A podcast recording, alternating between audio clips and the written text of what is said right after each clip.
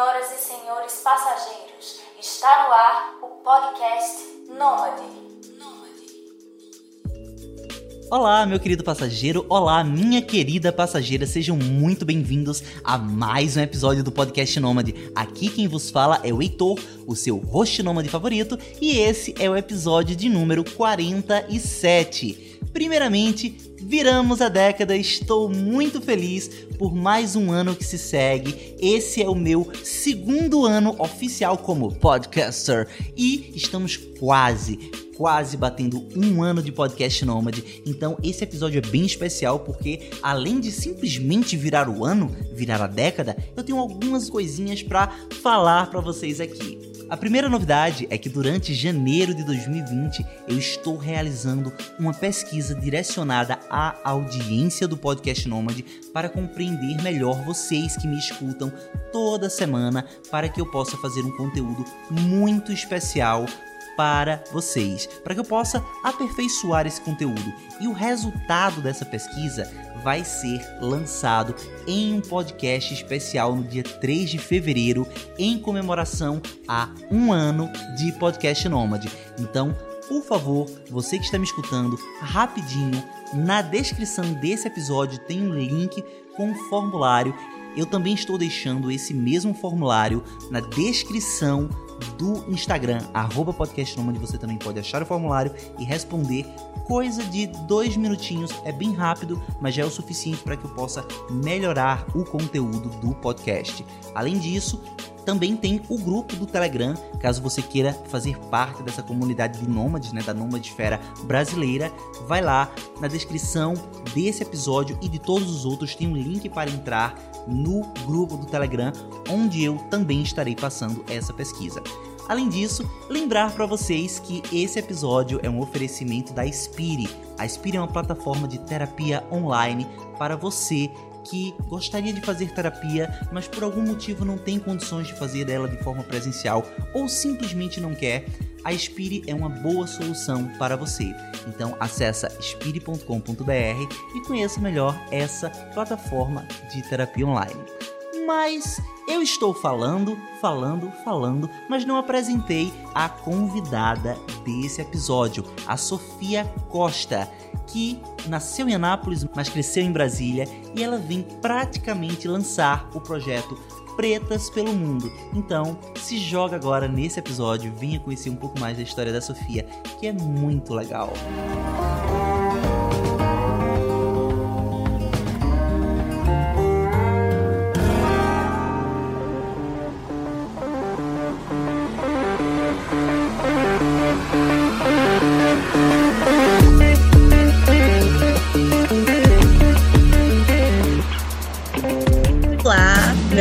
Sofia Costa, eu tenho 25 anos e me descobri, me considero nômade meio que sem querer aí nessa vida. E tô aqui hoje para contar um pouco da minha história, um pouco dos meus projetos e bater um papo aqui. Podcast tão legal. Um caso contestável, direito questionável, necessidade de ocupar, invadir as vitrines, lojas principais, referências acessíveis, é poder para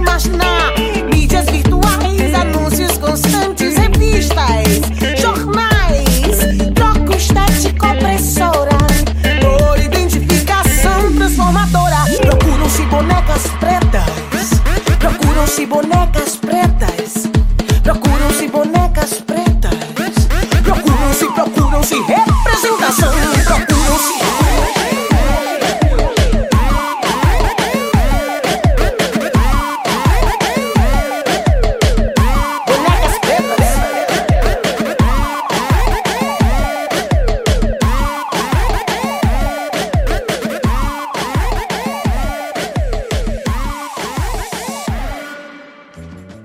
Olha aí, olha aí. Obrigado aí pelo elogio ao podcast.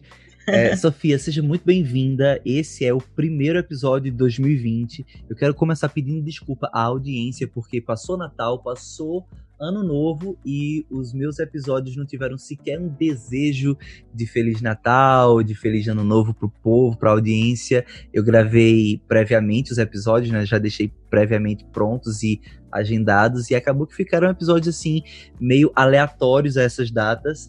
Mas agora sim, um Feliz Natal, um Feliz Ano Novo atrasado pro povo. E agora vamos abrir o ano contigo. Seja muito bem-vinda a esse humilde podcast. Muito obrigada. Perfeito, Sofia. E aí, tu és de Anápolis, não é isso? Eu queria começar isso. pelo começo mesmo, assim. Conta um pouquinho da tua origem, conta um pouquinho da tua história, de onde tu se criou aí nesse Brasilzão e da tua formação profissional. Então tá, vamos lá. É, eu nasci em Anápolis. Quem não sabe, Anápolis é uma cidade que fica do lado de Goiânia.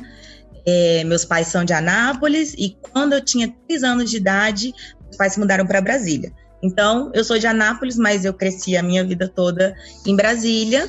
É, estudei na UNB, Universidade de Brasília, sou formada em comunicação social, publicitária, e só que é, cresci minha vida em Brasília, mas nunca me identifiquei com Brasília. Não é uma cidade que. É uma cidade que combina, eu falo que não combina com a minha alma. É uma cidade que você precisa de carro para se locomover, as coisas são muito distantes, transporte público não funciona muito bem, e eu gosto de cidades mais vivas, mais orgânicas, então o desejo de sair de Brasília sempre esteve é, muito forte. Mas fiquei em Brasília até acabar minha faculdade, é, isso foi em 2016. Depois daí, parti para esse mundo. Eu, eu nunca fui a Brasília, mas Maria, uma vez foi, minha namorada, ela foi a Brasília para fazer o concurso da Anvisa. Eu não sei uhum. o que, que, ela tinha na cabeça na época, eu acho que no fundo ela só queria turistar, se dar uma folga de mim. E ela disse que Brasília é uma cidade muito estranha, que você não pode caminhar lá. É uma cidade assim que. Não.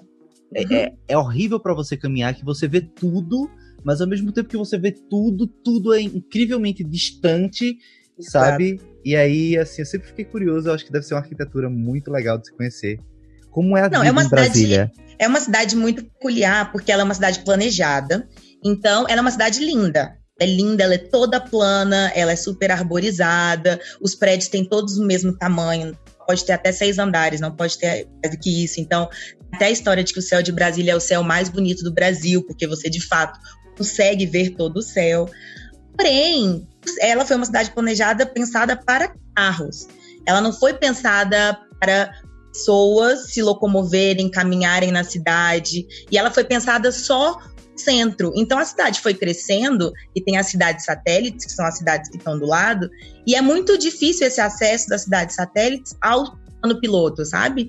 Então acaba que é isso, você precisa de carro, não é, ah, não, eu tô aqui do outro lado da cidade, peguei um metrô, um ônibus, cheguei. Não, não é fácil assim.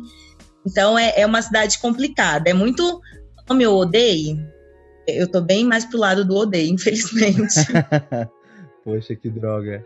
Que droga, que droga. E o pior é que ela foi projetada numa, numa época, né, numa década em que o Brasil estava reformando o país de uma maneira geral. O JK estava uhum. investindo muito no petróleo, Petrobras, é, estradas, e assim, particularmente eu acho que foi um grande tiro no pé, porque a gente está cada vez mais caminhando para a independência da matriz energética do petróleo, né? Assim, cada vez mais olhando para outras matrizes energéticas. Quem escutou o episódio 44 com a Vanessa Lima, a gente discutiu sobre energia solar, sobre energia uhum. eólica e tal.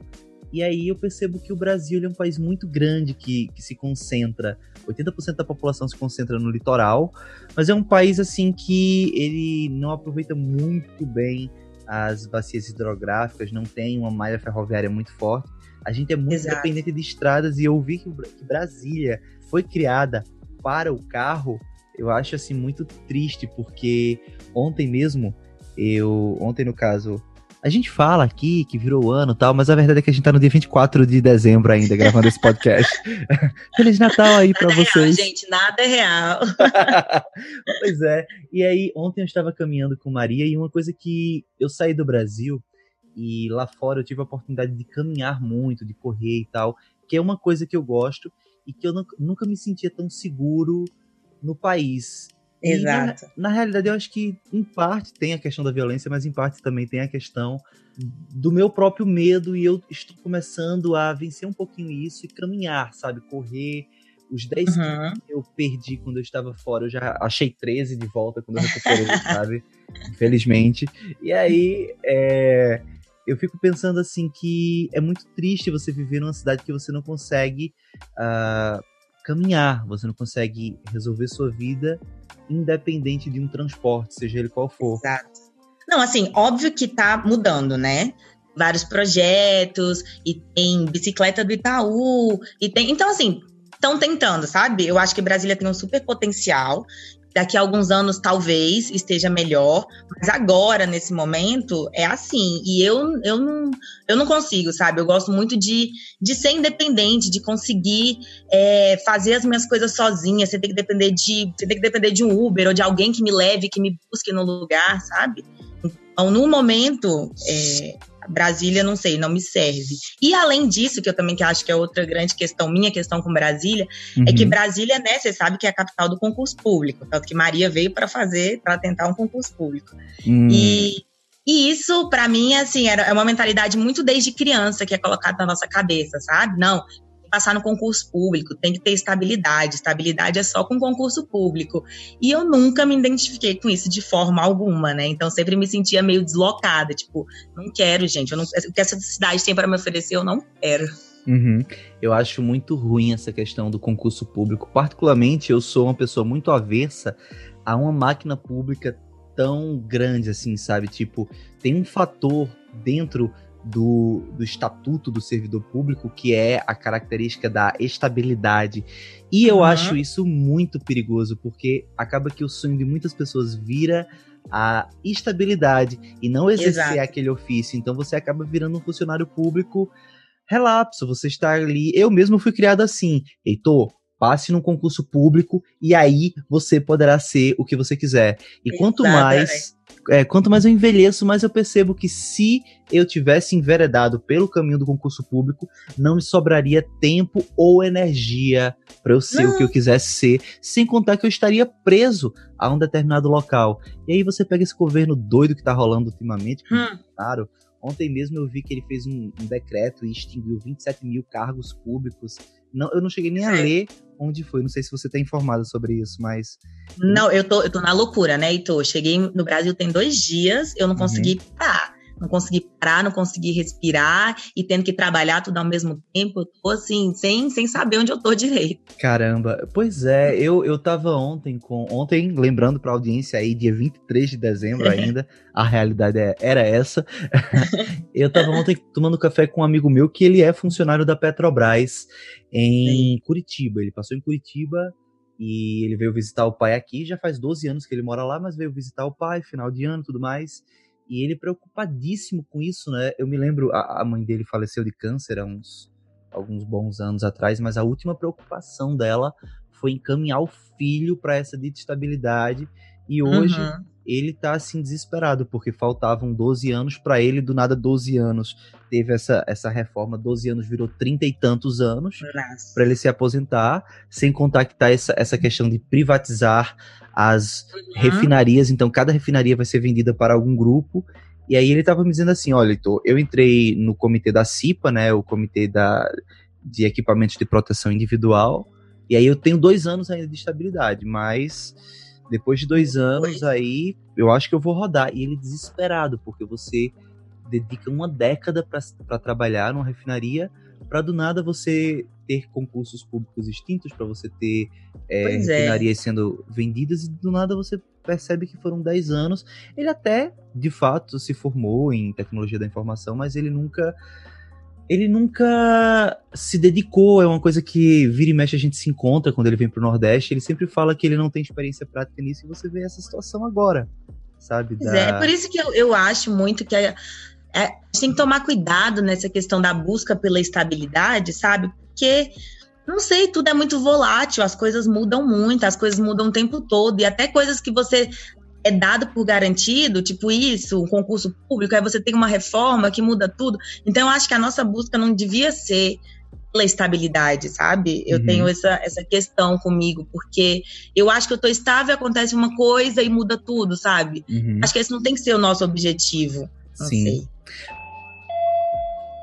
Please mind the gap between the train and the platform. This is Court. Pois é, eu particularmente penso às vezes em levar a minha empresa né, de terapia online para o âmbito escolar, principalmente dando foco no, nos jovens. Nossa, tô me sentindo velho agora aqui, né? Dando, dando, foco na juventude que está aí no ensino médio, acabando, entrando nesse mundo universitário. E aí, o que, que eu penso, né? O psicólogo pode ser um bom, um bom, uma boa ferramenta no que diz respeito à orientação vocacional. Mas aí, refletindo um pouco sobre esse, esse título, né? Esse, esse tema, orientação vocacional. A vocação é algo que você tem uma predisposição a fazer, você sabe uhum. fazer aquilo muito bem, e na busca por se inserir no mercado de trabalho, muitas pessoas elas querem ter essa orientação para entender melhor qual é a sua vocação. Mas a realidade é que a gente está vivendo num mundo que a vocação parece que você sabe fazer uma coisa muito bem, você vai fazer aquilo pro resto da vida. Mas as coisas estão mudando tanto que eu acho que mais importante do que olhar para palavrinhas como vocação, estabilidade, eu acho que tem mais futuro você começar a pensar em adaptabilidade, mudança, sabe? Exato. É isso que eu acho que tem mais impacto hoje em dia. E é nesse aspecto, inclusive, que eu acho muito, desculpem a palavra, foda conversar com gente com mentalidade nômade, porque o nômade é o cara que tá ali, é a moça que tá ali na zona de desconforto mesmo, assim, Exatamente. mudando o tempo todo. E, e meio que a, a inserção na vida nômade, ela provoca uma mudança profissional, uma mudança de paradigma mental de você olhar para a sociedade, para os empregos, para tu que veio de Brasília, para essa questão de uhum. essa mentalidade concurseira, né? E você para e dizer, cara, tá errado isso aí. não funciona. Assim, não é que todo mundo também deveria pensar dessa forma, né? Uhum. Sei. Mas eu acho que é legal a gente começar a questionar isso, que é muito. É isso, ah, não, porque é assim, você tem que ir fazer a faculdade, sair, prestar um concurso, e é assim, mas que, que, é assim? E por que, que eu tenho que fazer uma faculdade? Será que é para todo mundo? Será que tem gente que não, não se encontra melhor de outra maneira? Então, por isso que o nomadismo eu acho uma coisa muito legal, porque é, é uma coisa que não, não é falado pra gente na escola, sabe? As pessoas não falam isso. A gente vai, sei lá, descobrindo na vida. E se eu falo pra minha mãe sobre isso, ela vai achar muito estranho. Como, como assim? Existe? Como assim você não quer ter casa? Como que não quer ter casa? Da onde saiu essa ideia? Então, eu acho que é muito é uma desconstrução, é desconstrução de tudo que a gente aprendeu, do que é uma vida estável, do que é que eu quero para o meu futuro, o que é que eu quero fazer quando eu tiver 30 anos, o que é que eu quero ter na minha vida. É, é muito uma desconstrução e aí acaba que você desconstrói tudo, né? É profissão, visão de mundo, como você enxerga as pessoas, as relações, tudo. Uhum, uhum. E assim, eu não quero acabar com o concurso público, eu não quero acabar com o cargo público, porque a gente sabe que a gente precisa sim de uma governança, de uma de, de um sistema, de uma máquina para controlar coisas que algumas pessoas elas têm realmente uma mentalidade cada vez mais alfabetizada digitalmente, vamos botar dessa forma, ela, ela já está acompanhando um pouco mais os processos de mudanças de, de empregos, né? A uberização de empregos, a tecnologia, bancos digitais e tal, mas a gente sabe uhum. que a maioria da população ainda vai demorar, talvez ela nunca se adapte e precisa sim ter aquele funcionário que está ali fazendo processos, organizando a vida, porque a pessoa talvez não consiga atingir esse nível de alfabetismo, uh, enfim, é relacionado ao digital, né, a, essas novas, a esses novos serviços que facilitam a vida, né? Por exemplo, minha mãe, até hoje, meu pai, eles ainda precisam da ajuda do meu irmão para pagar um boleto e meu irmão paga lá na conta do banco digital dele, assim, ele não precisa mais sair de casa, uhum. você não precisa mais sair de casa para pegar uma lotérica para muitas coisas, mas ainda assim tem algumas pessoas que precisam do concurso, isso é claro, isso aqui é só um viés, é um, uma ótica que eu estou levando, mas existem cargos públicos diversos em muitas áreas que são importantes. O Não, e pessoas realizadas nesses cargos, né? Sim, existem sim. demais. Que tem a vocação para isso. Exato. É, só que a minha, o meu incômodo é só com é, único caminho. Este é o único caminho. Quando existem milhares de caminhos, sabe? Uhum, sim. Então, sim problema é só ele. Ah, não, você tem que ir por aí. Não, gente, a gente pode, pode desconstruir isso. Uhum. Pois bem, mas aí voltando agora um pouco para tua história, e aí tu se formou em Brasília em comunicação social, correto? Exatamente. Primeiro, o que é comunicação social? Então, aqui em Brasília, e acho que em vários outros estados do Brasil também, quando você faz comunicação social, geralmente tem três habilitações que aí o aluno vai escolher. Publicidade, jornalismo, em alguns tem relação pública e cinema. E aí, dentro do curso, eu escolhi publicidade, então é, o curso foi bem legal porque eu vi muitas coisas de comunicação no geral, não era extremamente focada em publicidade. E aí, mais para o final do curso, vai afunilando e focando né, na, na área específica. Então, foi um curso excelente porque abriu a minha cabeça em diversos sentidos, não só é, para entender o mercado, mas para entender mesmo é, a vida, as pessoas, a arte de se comunicar, as possibilidades comunicação traz e entender que comunicação é muito, muito, muito abrangente, né? Podcast é comunicação, fotografia é comunicação, um blog é comunicação. Então aí tem um leque muito grande de possibilidades, né? Então isso foi muito legal no meu curso, que eu gostei bastante. Uhum. E, e aí foi isso, aí me formei em publicidade e uma coisa também que abriu minha cabeça que foi legal, no meu trabalho de conclusão de curso, eu decidi que eu queria realmente fazer um produto de comunicação. Não queria só escrever um TCC, eu queria fazer um produto legal. E foi aí que surgiu a ideia de fazer uma exposição fotográfica e tal, que foi basicamente o que mudou a minha vida e o que talvez tenha feito eu entrar nessa vida meio nômade aí. eu sempre me sinto meio meio tímido assim quando eu converso com pessoas da área de comunicação, porque a minha área de formação é administração, né? Tanto a graduação quanto o mestrado. Então, eu tô aqui fazendo podcast, mas assim, eu sempre fico pensando, poxa, será que eu sou uma pessoa decente? Será, sabe? Será que eu tô oferecendo conteúdo legal? Não, para, né? Para, porque todo mundo tem a, sabe se comunicar, independente de ter feito um curso ou não. É, eu sei que tem muita gente, inclusive na audiência, que acha. Não acredita nisso, né? Mas eu jogo para os astros, isso eu devo a minha meu mapa astral com gêmeos. É? Com ascendente gêmeos Ai, e a lua em virgem. Eu acredito demais. Eu, seu signo é o quê? Gêmeos com quê? Gêmeos com ascendente em gêmeos e lua em virgem. Olha isso. pois é, pois é. Aí, o cara que fala muito, com ascendente que fala muito e com a lua na organização aí, pra sempre estar... Tá... Pronto, Ai, juntou, formou certinho com força para editar e tá aí mantendo toda segunda-feira de 6 horas da manhã o podcast. Na real, na real, eu aqui fazendo um, um, leve disclaimer sobre essa questão de mapa astral e tal. Eu gosto, eu acho super interessante, eu entendo um pouquinho dessas coisas, mas assim, eu não sou vamos lá, a louca do, do mapa astral. A louca dos signos. É, a louca dos signos, sabe? Tem um canal que eu gosto muito, que é o Deboche Astral, com o Vitor. É. Acho muito zoeiro, assim. Mas o ponto é, eu acho signos, entrando agora em signos rapidamente, né? Porque o foco é vida nômade. Eu acho signos um ótimo papo de bar, sabe? Assim, tipo, eu talvez não acredite, vai, eu não acredito de forma nenhuma na questão da força esotérica do signo, mas eu acredito muito no peso cultural que o signo tem, sabe? Tipo, você escuta que Uh, Geminiano fala muito e às vezes está muito bipolar, muito triste, muito feliz, muito triste, muito feliz. E você começa a se perceber daquela forma, ou o contrário, você começa a não querer se perceber daquela forma. E uhum. aí, qual é o teu signo, por curiosidade? Olha a, a, a loucura, né? Hum. Eu sou de câncer, porém, hum. eu nasci no último dia de câncer. E quem nasce no último dia de um signo se chamam, são pessoas que nascem na cúspide. Significa que ela pega muita característica do próximo signo. E uhum. o próximo signo é leão. Leão. Então, eu, eu mesma me, me considero e me vejo, e as pessoas me percebem muito mais leonina do que canceriana. Uhum. Mas, sobre isso de signo, eu acho muito legal, é, porque eu acho que o universo ele é muito vasto e que a gente não sabe de tudo. E eu acho que tem várias áreas do saber que, que é interessante a gente é, estudar. Eu gosto muito, sabe? Eu, eu gosto muito de estudar e eu gosto de entender. E eu acho realmente que os astros e os planetas influenciam a nossa vida e, sei lá, eu, eu me considero, eu acho que eu não sei muita coisa assim para eu ser cética, sabe? Eu, eu prefiro acreditar mais em muita coisa do que desacreditar. Uhum. Então, Eu acho que é uma coisa legal de se analisar, eu acho que é bem interessante, eu, eu gosto bastante. Legal, legal. E aí, no caso, voltando agora, né? Fechamos esse parêntese astrológico aí.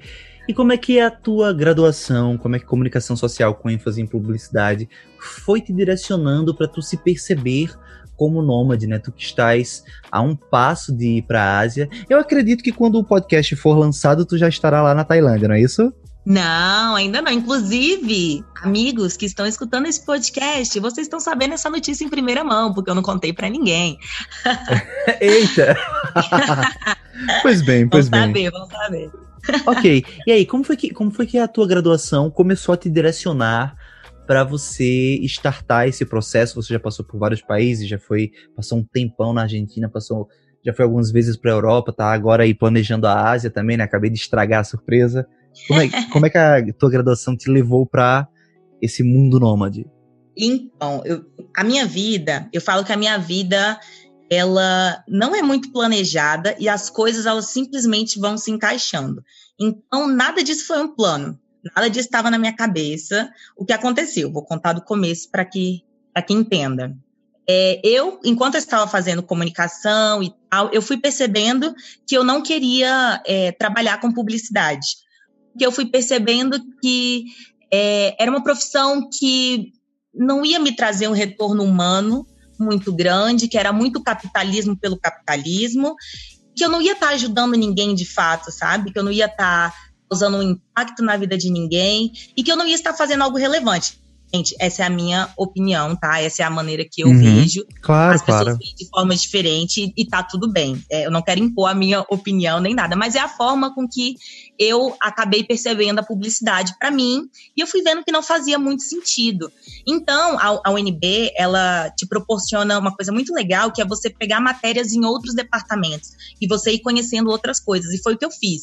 E aí eu comecei a pegar matéria em vários lugares. Eu peguei na antropologia, peguei na, na história, peguei na sociologia, peguei até na, na música.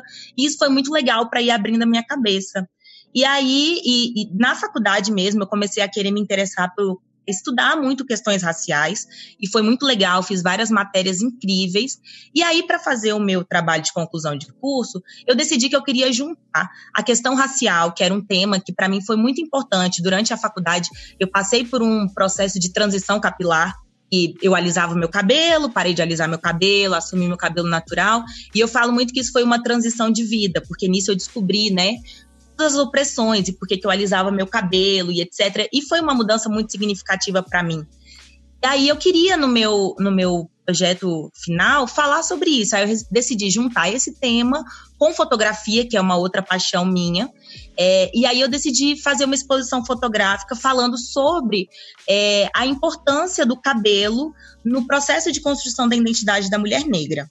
E aí foi isso. Esse foi assim que eu comecei, decidi que eu ia fazer essa exposição e foi incrível. Eu entrei em contato com mulheres negras maravilhosas que passaram pelo mesmo processo que eu passei. Então, assim, foi legal para saber que eu não estava doida, que não era uma coisa da minha cabeça, que realmente é um fato que acontece e que isso tem, causa mudanças profundas nessas mulheres e etc. Então, ok, fiz a minha exposição e foi muito legal. E aí foi a, primeira coisa que começou, né, a, a se encaixar na minha vida.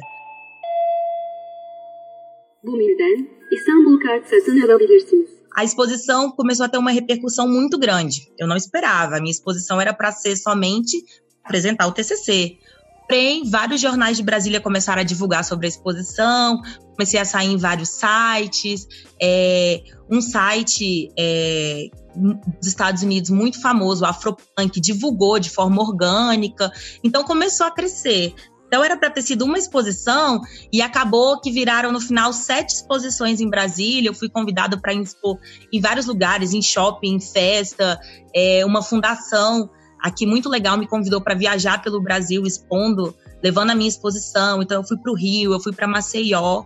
E aí que foi a grande loucura que ninguém nunca esperava, e um instituto de Berlim entrou em contato comigo, me convidando para levar a minha exposição para Berlim nesse ponto da minha vida, é, eu só tinha saído do Brasil é, para ir para a Argentina, foi a minha primeira e única viagem internacional, que foi quando eu acabei a faculdade, foi assim, a comemoração, vamos, fomos para a Argentina. Dez dias, pronto, acabou. Não tinha nem passaporte, não tinha nenhuma perspectiva de viajar, sempre me parecia algo muito distante, muito caro, muito improvável. Aí eu recebi esse convite aí para Berlim. Só que a minha situação era recém-formada, é, não tinha passaporte, nunca tinha viajado, não tinha emprego, ou seja, não tinha grana. E o instituto falou que ele ia levar a minha exposição, porém, eles não tinham dinheiro para me levar. E aí eu, ok, fizemos um contrato, ia ser só a minha exposição, já ia ser ótimo. E eu não contei para ninguém, porque eu falei, vai que dá errado, né? Quando tava tudo certo, faltando um mês para a exposição, eu contei para alguns amigos. Os amigos, falei, gente, foi, minha exposição vai para Berlim e tal. E eles falaram, ai, que legal, e você vai? Eu falei, não, gente, não vou, né? Não tem grana, não tem jeito. Aí eles, não, Sofia, você tem que ir. É muito legal essa repercussão que tá tendo, você precisa ir. Eu falei, gente, não tem como, não tenho dinheiro. E aí eles falaram, não, vamos fazer uma vaquinha online. Vamos fazer uma vaquinha online e você vai. Eu falei, não, falta um mês. Eu não tenho dinheiro para comprar passagem, para tirar passaporte, não, não tem condição. Sei que eles me convenceram a fazer essa vaquinha. E foi coisa assim, de 15 dias, é, gente começou a doar, amigo, pai de amigo, gente que eu nunca vi na vida. E aí mais jornais é, começaram a divulgar essa vaquinha. Eu sei, Keitor, foi uma coisa tão incrível que um monte de gente que realmente acreditava no projeto, sabe, na força do projeto, na mensagem do projeto, gente que eu nunca vi na minha vida me apoiando. Eu sei que em um mês eu tinha todo o dinheiro da passagem, do passaporte para ficar. 15 dias lá. E aí eu fui, caí de paraquedas, simplesmente fui para Berlim. Falei para a moça do, do instituto, falei: olha, os amigos fizeram uma vaquinha, eu consegui o dinheiro, posso ficar na sua casa? Ela falou: claro, fica na minha casa. Abriu a casa para mim. E eu fui. E aí, então, essa foi a, a minha primeira experiência viajando sozinha a fora do país, para Europa. Tipo assim, eu não sabia se eu falava inglês bem, nem terminei um curso de inglês. Eu tive, eu fiz alguns, alguns ano só, não terminei. Então eu nem sabia se eu ia conseguir falar inglês, nada. E eu fui, eu caí lá de paraquedas. Foi assim, explodiu a minha cabeça.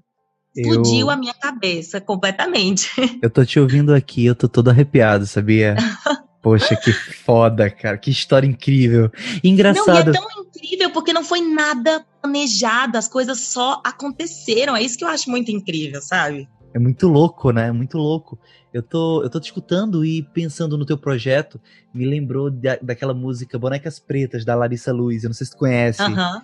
Conheço. Poxa, eu acho que ela vai abrir o teu podcast, assim, só um leve. Ah, que lindo, sim, coloca. Pra quem, pra quem já chegou até aqui já percebeu a música, mas enfim. E eu acho muito massa aquela canção, porque ela me fez pensar um pouco nisso, né? Nessa, nessa dominação que a gente tem, assim. E eu percebo muitas pessoas que elas passam por esse processo, geralmente na universidade. Elas são criadas e tem assim a influência até na, nos próprios brinquedos. Né? Acho que o brinquedo talvez seja uma das uhum. primeiras influências que as meninas têm, que, o, que os rapazes têm. E aí você não procura, você, aliás, você não tem bonecas pretas, né, que representam Exato. aquela questão da representatividade. Então você cresce meio que sem entender muito bem como é que você deve ser. E aí na adolescência não, você traz esse processo de dualizar o cabelo e eu percebo muitas pessoas geralmente já entrando na vida adulta, elas passando por esse processo que tu trouxe, né? Qual, qual foi a palavra que você utilizou exatamente para voltar? É transição. Uma Chama transição. transição. Isso. De volta ao cabelo natural e fica muito lindo, inclusive. Diga-se de passagem. É, não, é porque é muito, é muito doido, porque a gente, eu cresci, as meninas que têm a minha idade, todo mundo cresceu sem referência, sabe? Sem referência mesmo. E é de brinquedo, de revista, de na televisão. O, o, o Brasil é um país muito influenciado pela Europa. Então, o padrão que predomina aqui é um padrão eurocêntrico. Então eu cresci de verdade achando que a única possibilidade para meu cabelo era alisar meu cabelo. Não tinha outra possibilidade, que era é isso, que o meu cabelo era ruim e que eu tinha que alisar, porque eu não tinha nem, absolutamente nenhuma outra referência, apesar dos meus pais serem negros e da minha mãe nunca ter alisado o cabelo, mas é isso, a sociedade, a gente é moldado pela nossa sociedade. Uhum. Então, é, para mim foi muito importante ter chegado na universidade e ter começado a conhecer gente diferente, porque foi na universidade que eu vi umas meninas com cabelo black power, uns cabelos crespo, enorme, lindo. E aí eu olhei e falei, gente, Mas se fica bonito nelas, talvez possa ficar bonito em mim, né? E aí eu uhum. comecei por uma questão estética, porque eu falei, eu realmente alisar o cabelo, meninas que alisam o cabelo sabem como isso é, é uma agressão e como isso é muito forte, é muito pesado, é doloroso, fisicamente, inclusive. Então eu, eu não, não, queria mais isso. Então eu comecei por uma questão estética. E aí eu comecei a estudar sobre isso, aí eu comecei a conhecer pessoas, e aí eu entendi toda a pressão. E eu, eu vi que não era estética, que o estético ele é político e que tá tudo atrelado. Uhum. Então, foi desse momento que aí eu me interessei demais por continuar estudando esse assunto e, e, entender e falar mais sobre isso, porque até esse momento não tinha muita gente falando sobre esse assunto, sabe? Uhum. Do que eu, foi muito legal, porque eu meio que fui a precursora do meu ciclo social, de vários amigos, de família, tia, avó, que tudo pararam de alisar o cabelo, por isso, por ver o exemplo, sabe? Porque a gente não tinha exemplo, e aí você vê os exemplos, então, e aí foi por isso que eu quis fazer essa exposição, porque eu queria levar isso para a maior quantidade de pessoas possíveis, para a gente abrir essa discussão, para a gente ter esse diálogo e para a gente entender que não é só estética, é uhum. é política, que é uma opressão que a gente sofre, é o padrão eurocêntrico, uma negação da identidade. E que é importante a gente desconstruir e discutir esse assunto, sabe? E quando eu cheguei em Berlim, foi tão incrível, porque esse instituto é um instituto é, voltado para mulheres migrantes. Então, quando eu cheguei lá para apresentar a minha exposição, e, pô, tinham mulheres negras de todos os lugares do mundo. Tinham brasileiras, tinham é, de vários países da Europa, tinham de vários países de África, e todas elas, assim, várias emocionadas, várias choraram, e a gente conversou e eu falei, gente, olha isso, eu realmente eu não estava doida. Esse é um assunto que ele nem é nível Brasil, ele é nível global, uhum. ele, é, ele, ele perpassa, ele atravessa fronteiras, sabe? Sim, então sim. foi muito incrível isso, perceber e estar tá em contato com essas mulheres do mundo inteiro, mulheres negras, e a gente conversando sobre essa mesma opção todas nós sofremos em algum momento da nossa vida, sabe? Isso para mim foi muito, foi isso, foi de explodir a cabeça completamente. Que massa, que massa. E eu acho super incrível assim te escutar falar porque só sabe quem passa, né? Assim, algumas pessoas podem escutar e podem não se identificar e por não se identificar, elas desvalorizam, mas é real, uhum. é real para quem sente. E não importa se você não sente, isso não diminui nada a, a dor e a opressão, sabe? O não reconhecimento das pessoas que passam por isso. Então eu acho foda quando eu vejo. Claro, eu tô falando aqui, eu, eu me sinto assim, sem propriedade nenhuma para falar, mas assim, claro que. E até por não me sentir com propriedade para falar, é que eu digo, poxa, existe. Eu só não sinto, só não, só não, só não cabe a, a mim. Mas existe, sabe? Tipo, e não é para ser desmerecido de forma nenhuma. Pelo contrário. E aí, tu leva isso pro mestrado também, tu deu seguimento a esses estudos no mestrado, e aí é onde tu vai pra né? Foi assim, aí eu fui, é, foi a exposição, e aí teve toda essa repercussão e etc. E aí eu falei que eu queria continuar é, a estudar sobre isso, sabe? A estudar essas questões raciais, questão identitária. Até porque, outra, outra questão, é, eu posso contar nos dedos quantos professores negros eu tive na minha vida, sabe? Na escola, durante toda a minha fase escolar, não tive nenhum. Na faculdade, eu fui ter três. E que eu fui procurar. Porque se eu tivesse ficado só na comunicação, dando todas as minhas matérias obrigatórias, eu não ia ter tido nenhum professor negro. Então, a minha primeira professora negra foi uma professora que falava de questão racial e eu vi como aquilo era importante, sabe? Como foi importante para mim ter uma professora negra, uma referência intelectual negra, e eu não vi a minha vida inteira. Então isso ficou muito dentro de mim, sabe? E aí eu tive muita vontade de fazer um mestrado e eu comecei a procurar mestrados em que eu pudesse continuar essa pesquisa, em que eu pudesse falar sobre isso. Então eu não queria fazer qualquer mestrado, eu queria algum mestrado realmente em que me fosse permitido estudar essas questões. E aí eu passei, é, foi quase um ano procurando vários mestrados e me aplicando para vários mestrados. E aí também, aí foi tudo paralelo. As viagens começaram a entrar na minha vida. Que aí, depois que eu voltei de Berlim, foi tipo assim: meu Deus, quero viajar sozinha sempre. Eu amei, isso foi uma experiência incrível. Fiz coisas que eu não imaginava que eu dava conta de fazer, sabe? Eu falei na frente um monte de mulheres, falei inglês, eu consegui me comunicar, eu conheci gente, eu fui para uma festa de bicicleta, sabe? Eu fiz coisas que eu nunca imaginei que eu ia fazer na minha vida. E aí então as viagens começaram a entrar na minha vida, eu comecei, voltei pro Brasil, comecei a trabalhar e aí foi assim, todo o meu dinheiro do meu salário, todo, todo, todo, juntei, juntando para viajar, todo, todo, todo, não comprava uma calcinha, não fazia nada, era tudo para viajar. E aí, paralelamente, era isso: trabalhando, juntando dinheiro para viajar e procurando um mestrado. Até que. É... Aí o que aconteceu? Em 2000, a gente está em 2019, agora 2020. Em 2018, surgiu a oportunidade de eu fazer o um intercâmbio é, em Moçambique. E aí eu fui. Fui, é, meio que larguei o trabalho e etc. Fui e foi assim: ah, o que, que eu vou fazer quando voltar? Não tenho ideia. Eu descobri quando eu voltar o, fui fazer um trabalho voluntário que era de um mês. Eu acabei ficando três meses, aí viajei por quatro países na parte sul da África e foi incrível, maravilhoso. E aí eu com essa, né? Aí quando eu voltar, o que vai acontecer? Não sei. E aí, novamente, a minha vida, as coisas se encaixando uma na outra. Depois dessa, dessa viagem, eu voltei para o Brasil é, num domingo. Na segunda-feira, eu recebi a resposta desse mestrado na Argentina que eu tinha tentado, que era um mestrado em Direitos Humanos, que eu tinha eu tinha sido aprovada e que eu tinha que estar lá em 15 dias. Então, eu basicamente voltei para casa, desfiz minha mochila, fiz uma mala e me mudei para Argentina. Fui fazer o meu mestrado em Direitos Humanos. Pedimos a sua atenção aos procedimentos de segurança que apresentaremos a seguir. E aí, tu passou quanto tempo lá na Argentina? É, na Argentina foi um total de um ano e dois meses. Caramba, eu confesso assim que eu tô particularmente interessado em conversar contigo sobre a Argentina, porque logo logo eu vou dar um pulinho lá. Uhum. E, enfim, não sei o que esperar, sabe? Isso, inclusive, é uma característica minha, assim. Eu não sou o tipo de pessoa que busco muita informação dos cantos por onde eu resolvo e não. Eu deixo a expectativa super baixa, assim. Eu, eu lembro que quando eu saí do Brasil, o primeiro canto que eu fui foi Londres, direto, assim.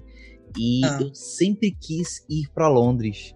Mas quando tava há dias de viajar, eu simplesmente me dei conta de que eu não sabia absolutamente nada, nada, nada. Eu sabia que existia o Big Ben, sabia uhum. do Olho de Londres, né, aquele, aquela montanha russa gigante, e sabia que existiam ônibus vermelhos e que eu só descobri que os ônibus vermelhos não era nada turístico, de fato era o transporte público Sim, de Londres, quando eu cheguei lá, para você ver.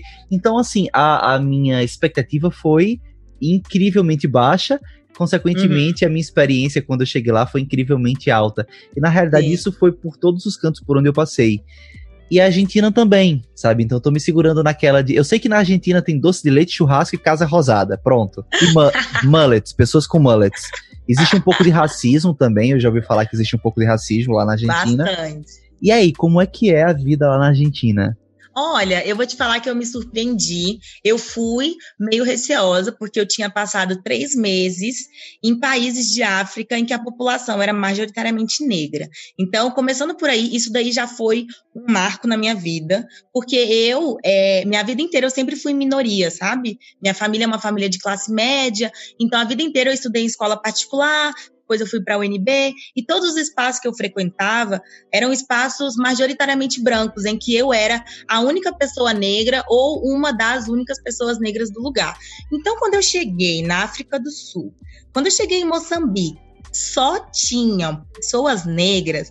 Isso para mim foi incrível. Quando eu cheguei na África do Sul a primeira semana, eu chorava de emoção. Chorava de ver assim, pessoas negras em todas as situações, não eram só em situações de vulnerabilidade, era pessoas negras fazendo compra, pessoa negra na rua, é, no outdoor, na televisão, em tudo. Isso para mim, eu nunca tinha vivido isso. Eu falei, ah, então é assim que, que as pessoas brancas se sentem, né? Se vendo em todos os lugares.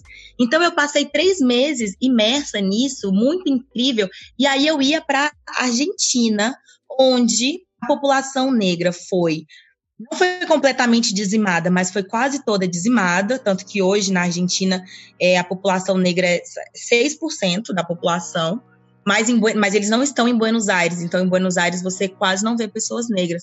E eu fiquei com esse medo, tipo, nossa, eu vou voltar a isso, né, para ser a única pessoa negra num lugar majoritariamente branco e vai ser difícil para mim. Uhum. Realmente, nesse quesito foi um pouco, É, mas, no geral, é, e isso eu falo de Buenos Aires especificamente, Buenos Aires é uma cidade muito internacional, sabe? Você vai encontrar gente de todos, de todos os lugares. E a coisa mais legal que me aconteceu é que esse meu mestrado, ele é um mestrado aberto para toda a América Latina. Então, uhum. nós éramos 29 pessoas de quase todos os países da América Latina. Então, eu conheci gente de El Salvador, Guatemala, Honduras, Uruguai, Argentina, de todos os lugares. Então, eu tive contato com muita, com muita diversidade. E isso foi muito rico, sabe? E eu pude conhecer e eu pude ter uma visão diferente da América Latina e entender a América Latina, porque é isso. A gente no Brasil, a gente não, a gente é meio que uma ilha, sabe? Uma ilha de tamanho continental, mas uma ilha em eu relação sei, aos países vizinhos. Uhum. Eu sofro muito, inclusive, com isso quando eu me dou conta. A gente é uma ilha cercada por um lado pelo Atlântico, por outro lado pelos países hispânicos, né? Uhum. É, eu particularmente acho muito ruim assim. Eu acho engraçado, na verdade, assim, quando eu estava fora, eu percebia que uma viagem internacional era só uma viagem internacional. Mas para o brasileiro, uma viagem internacional é uma coisa muito grande sabe? Exato. Muito grande.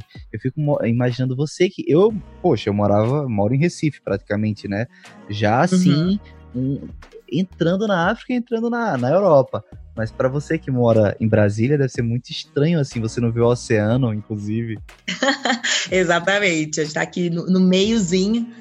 E, mas então, aí, Buenos Aires, é, não, não quero te dar muitos spoilers, porque eu acho que é realmente legal você chegar num país sem ter tantas expectativas. Porém, eu, eu te falo que é uma cidade incrível. Me apaixonei, eu me apaixonei. Eu fui, eu fui conhecer a Argentina de verdade estando lá, sabe? E assim, uma cultura muito rica, as músicas, as comidas, é, e era, foi tudo novo para mim, sabe? Eu, gente, a gente tá aqui do lado, eu já tinha vindo aqui na Argentina e eu não tinha essa essa essa percepção, sabe? Uhum.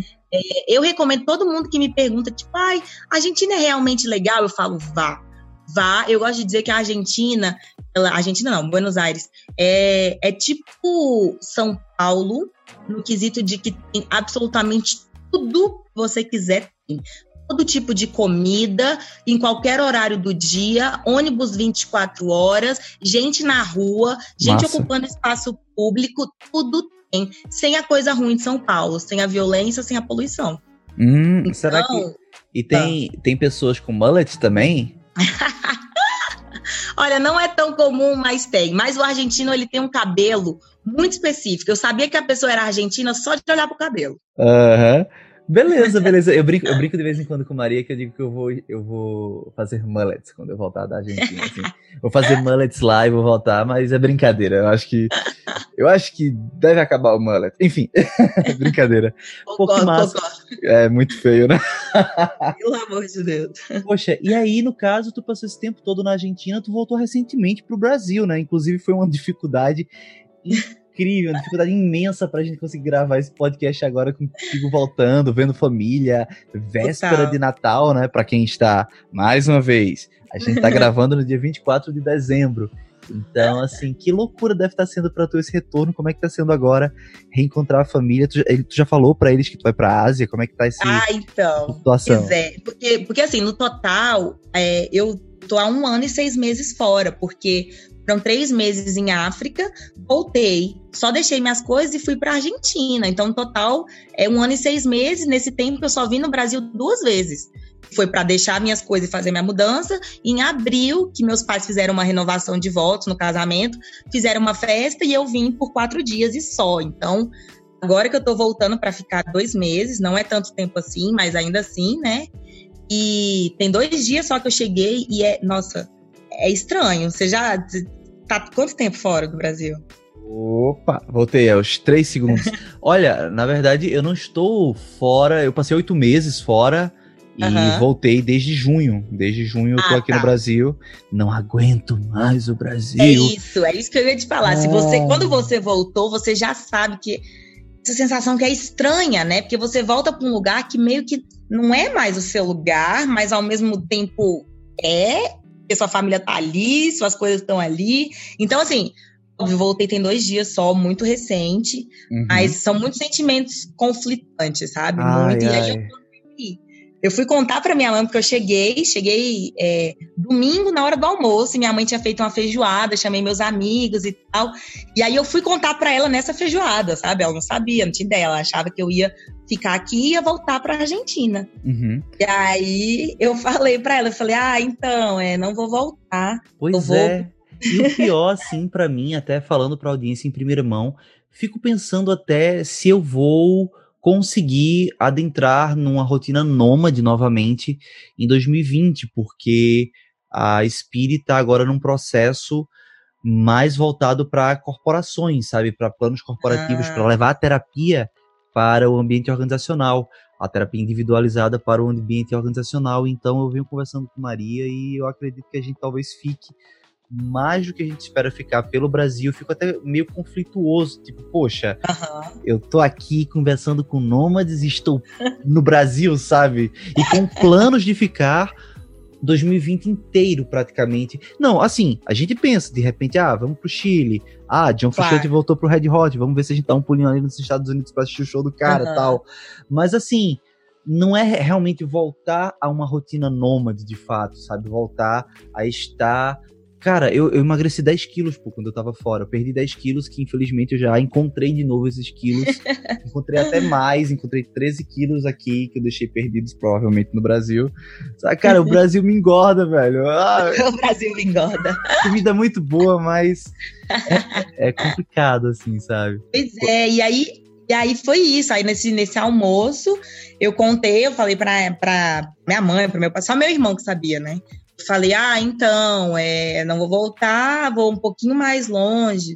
Ela, para onde você vai? Eu falei, ah, então, literalmente pro outro lado do mundo. Uhum. Ela falou, como assim? O que, que você vai fazer? Por que tão longe? Minha mãe, ela não, não entende muito bem essa minha necessidade de, estar em movimento, sabe? Para ela é um pouco difícil entender, tipo, uhum. que, sabe? Você tava com uma vida lá tão boa e tava tudo certo. Mas é porque a minha questão, ela não é tem muita gente, né? Ah, minha vida tava horrível, aí eu larguei tudo e fui viajar, e larguei tudo e virei nômade. E a minha questão não é essa, a minha vida não tava horrível. A minha vida tá, tá excelente. E eu não preciso largar nada, porque eu tenho meu trabalho que é móvel, eu faço uma especialização que é online também. Uhum. Então, assim, eu percebi, eu me percebi num ponto da minha vida em que tudo que eu tenho pode ir comigo para onde eu for. Então, por que me limitar a estar em um lugar só, sendo que eu posso estar em vários lugares, sabe? Pois é, e aí eu reflito muitas coisas, vou trazer algumas reflexões agora sobre isso que tu tá trazendo, né?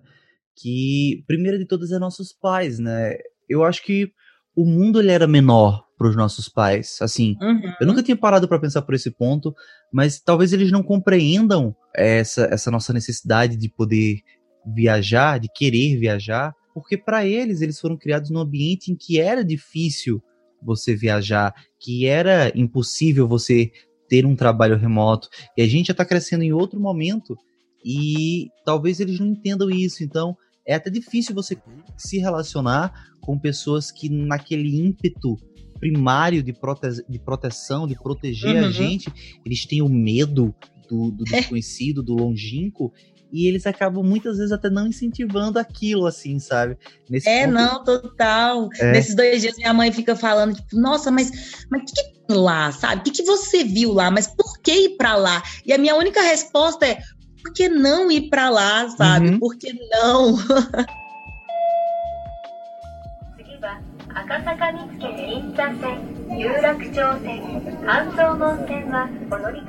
Poxa, e aí tem outras pessoas aí que estão viajando e tal. Tem o Ryan, o Ryan Santos, que ele tem um podcast Mundo Ryan, que ele particularmente uhum. é uma pessoa que eu não simpatizo muito da, da maneira do personagem que ele cria, né? Do, do ele mesmo se chama de vilão e tal, para uhum. vender os cursos deles e vender os livros. E assim, eu particularmente vejo uma objetificação da mulher muito forte dentro ah. da comunicação dele. Eu acho isso uma porcaria. Mas eu super uhum. valorizo o conteúdo que tem por trás, sabe? Assim, honestamente, eu escutei todos os livros dele e eu escuto o podcast dele. Não gosto da pessoa dele, da objetificação que ele traz da mulher, mas uhum. o conteúdo dele é muito bom.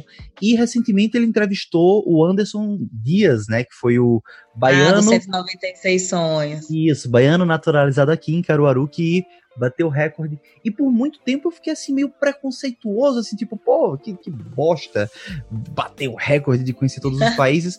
e aí eu escutei o podcast do Ryan entrevistando o Anderson e eu mudei um pouco a minha opinião. Mais que isso, uhum. o cara, o cara me, me despertou um sonho, claro que não em termos de velocidade, é, não em termos de velocidade, mas eu parei assim, por que não? E agora eu tô meio cabreiro de tô afim de viajar todos os países do mundo, sabe? E pois é, é o que eu acho muito esse legal. Esse sentimento, sabe? Esse sentimento é... que tu é. leva pra tua mãe. Por que não? Por que não? É, não, que eu acho muito legal, porque nesse, eu decidi que eu ia, que eu ia pra Ásia. Eu terminei meu mestrado, e foi esse momento, assim, terminei o mestrado, e aí eu tava com o meu trabalho, mais dentro de casa e tal, e aí eu comecei a pensar, tipo, tá, eu vou ficar aqui, o que, que eu vou fazer? E aí eu decidi, realmente, a Ásia já era um sonho antigo, e aí eu decidi que eu queria ir de verdade, e aí eu comecei a entrar nesse mundo, porque eu sou assim, quando eu decido uma coisa, aí eu comecei procurar podcast, procurar livro, procurar pessoas que estão fazendo a mesma coisa, e comecei a ver várias pessoas diferentes, com vários estilos de nomadismo diferentes, porque tem vários tipos, não é só um.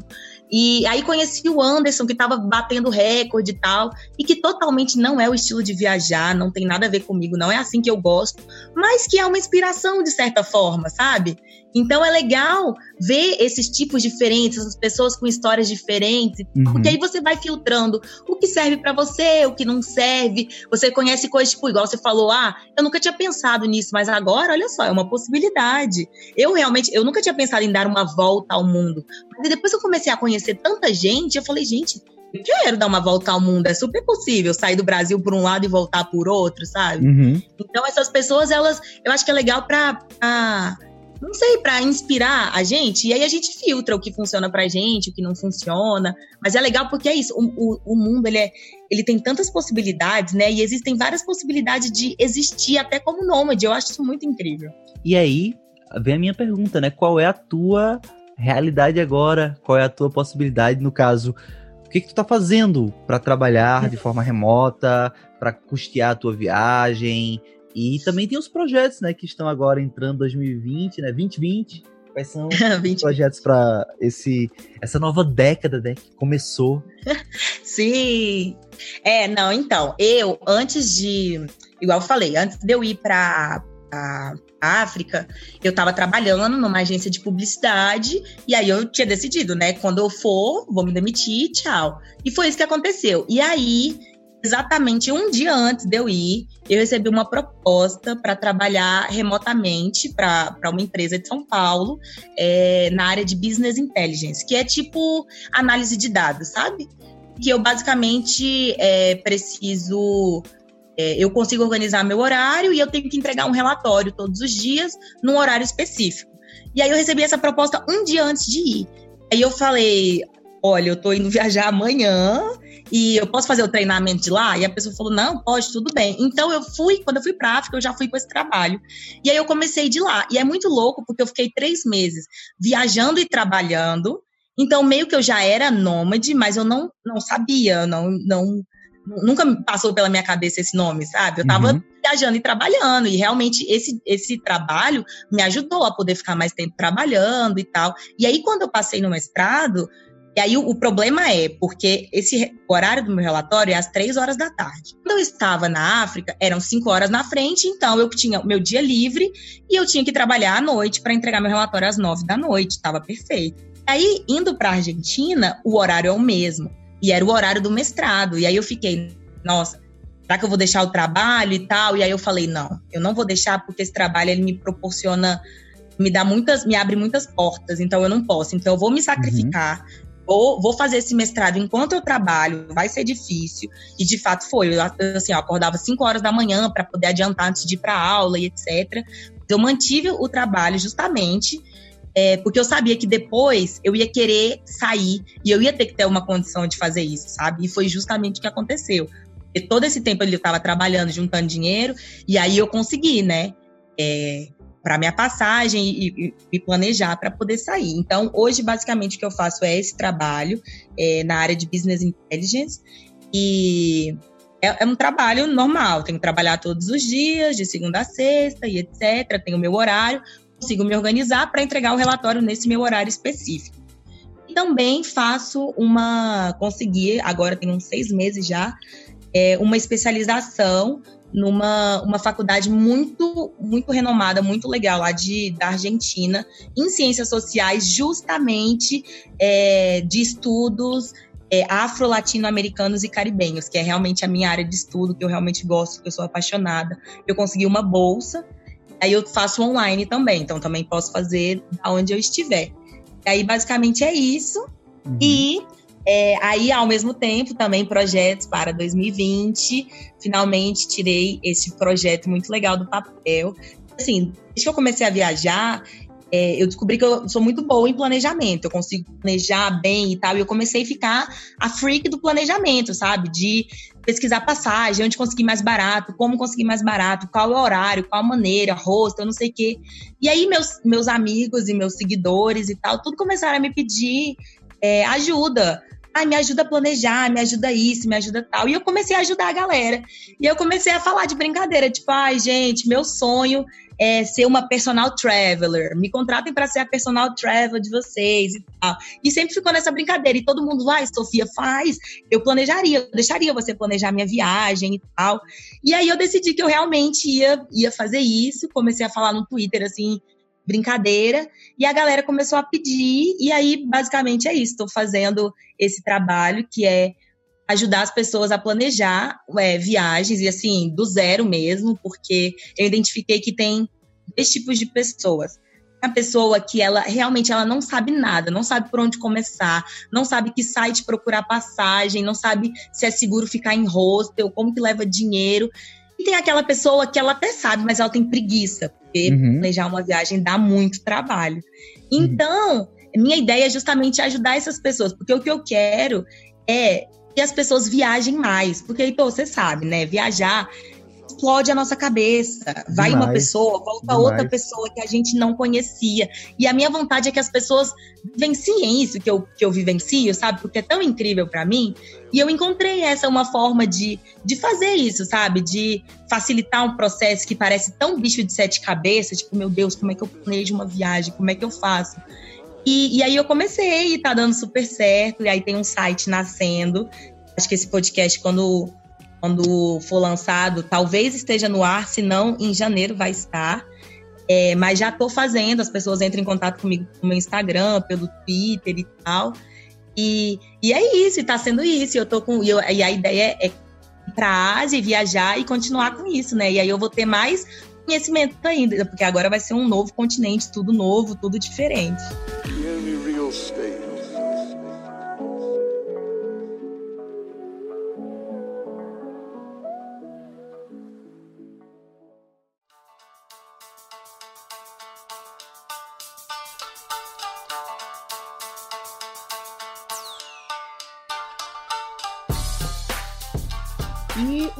uma questão assim para 2020 também, né? Que é a Ásia de uma maneira geral. O interesse uhum. da Ásia, né? Como é que ficam a assim, o teu trabalho tu já explicou que consegue levar, o mestrado também.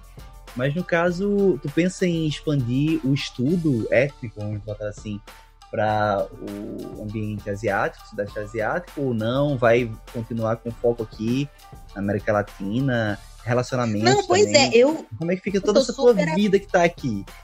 Não, pois é, eu tô super aberta. Eu tô indo, eu acho que essa é a viagem que eu tô indo mais aberta a tudo que pode acontecer, sabe?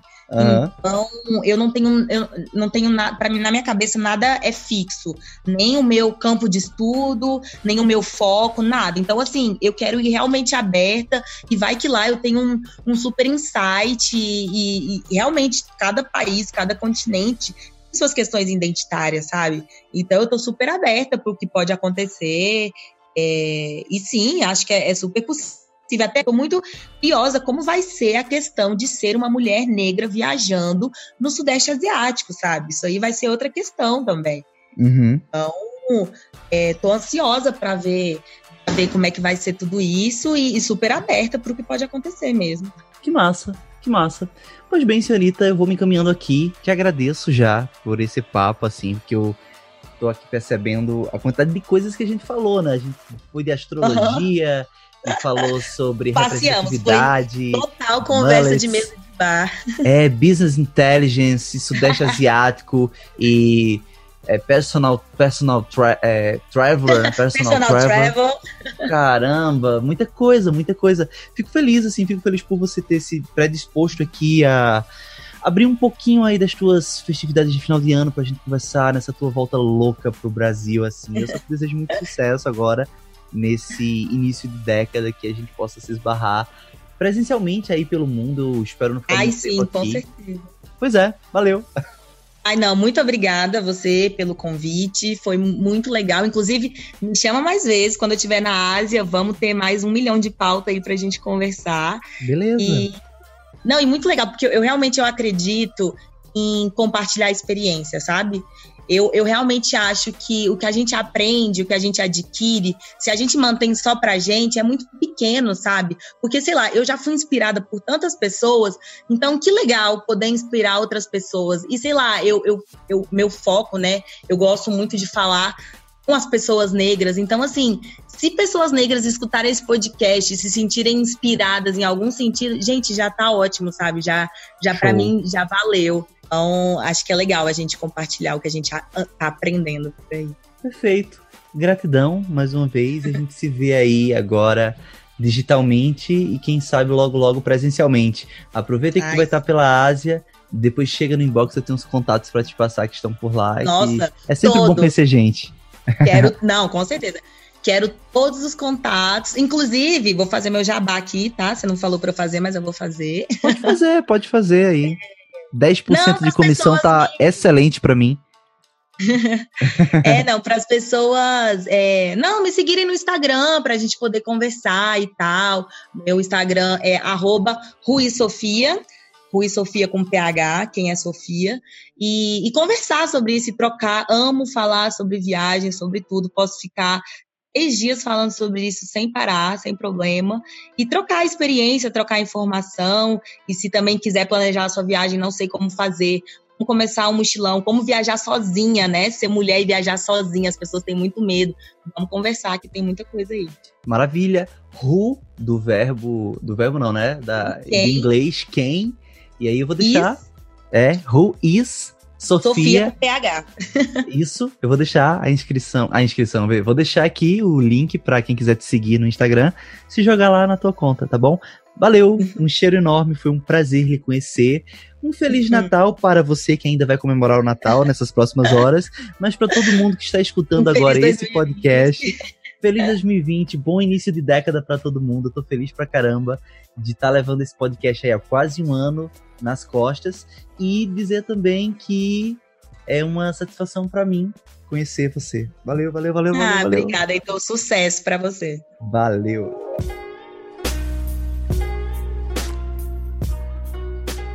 Bom, pessoal, esse foi mais um episódio do podcast Nômade. Eu espero que vocês tenham gostado e reforçar que durante o mês de janeiro de 2020 eu estou realizando uma pesquisa direcionada à audiência do podcast Nômade com o intuito de compreender melhor vocês que me escutam, para que eu possa melhorar cada vez mais o conteúdo desse humilde podcast. Então, na descrição desse episódio, ou então, se você estiver ali no Instagram, vai no podcastnomad na descrição oficial da minha conta oficial, né, do Podcast Nômade, você vai lá encontrar esse formulário também. E para quem já está no grupo da Nomadesfera Brasileira, o grupo do Podcast Nômade, o grupo da audiência, eu também estou passando, então prestem atenção, me deem essa força. Dois minutinhos do tempo de vocês é o suficiente para que eu possa melhorar mais e mais esse podcast. Além disso, reforçar também que esse episódio é um oferecimento da Spire.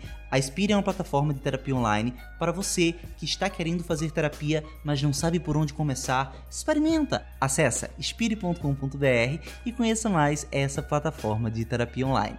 No mais, eu gostaria de lembrar a vocês que se vocês tiverem alguma crítica, dúvida, sugestão ou contribuição, podem me escrever no e-mail podcastnomad.gmail.com ou nas minhas redes sociais, já citado anteriormente o Instagram oficial do Podcast Nomad, que é o arroba mas também o meu Instagram pessoal, que é o arroba alvescontato. Alves com H, ok? Eu estarei lá de braços abertos para receber todos vocês. No mais, eu gostaria de desejar para vocês um bom começo de ano, um bom começo de década, que a gente possa estar tá firme e forte aí nos nossos planos, nas nossas realizações e principalmente agora, né? O iníciozinho da semana, uma boa semana para todo mundo. Um cheiro enorme. Obrigado para você que está me escutando até aqui. Se escutou até aqui, chega no Instagram do Podcast Nômade na postagem desse episódio e dá um joinha lá que eu vou ficar muito feliz com isso, tá bom? Um beijo enorme para todo mundo. Feliz ano novo. Valeu. Até a próxima semana de 6 horas da manhã no horário de Brasília. Tchau.